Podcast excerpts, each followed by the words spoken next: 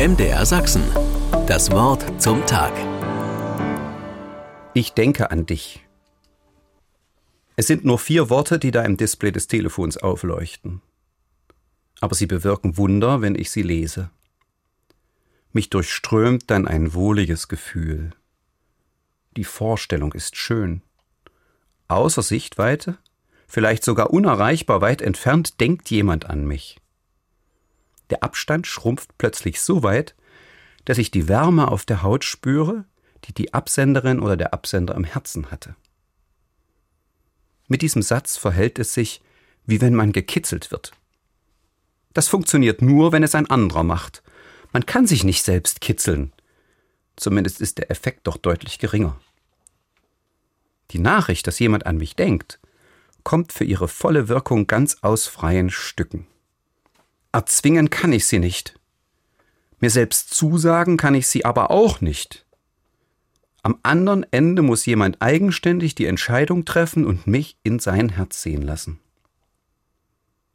Was ich kann, ist von meinen Bedürfnissen zu sprechen, dem Gegenüber einen Stups zu geben in aller Freiheit. Ich brauche es gerade ganz dringend, dass du an mich denkst, schreibe ich dann. Dieses Geständnis ist ganz nah dran an der erhofften Antwort. Solche Worte fühlen sich beim Lesen meist gar nicht so anders an als die Nachricht, die zurückkommen soll. Ich denke an dich. Gedenke aber meiner nach deiner Barmherzigkeit, um deiner Güte willen. Wenn ich diesen Satz aus einem Gebet zu Gott in der Bibel lese, geht es mir ähnlich. Auch in diesen Worten liegt unter dem eingestandenen Bedürfnis eine ganze Portion Vertrauen. So eine Mitteilung kann ich wirklich nicht jedem schicken und will es auch gar nicht. Wer sie bekommt, dem traue ich zu, die große Entfernung, die gerade zwischen uns ist, zu überwinden. Mit der Kraft der zwei Herzen sozusagen. Ich merke, dass ich dringend solch eine Verbindung der Gedanken und Herzen brauche.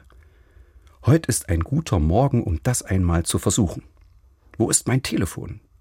Ich probiere es aus. MDR Sachsen. Das Wort zum Tag.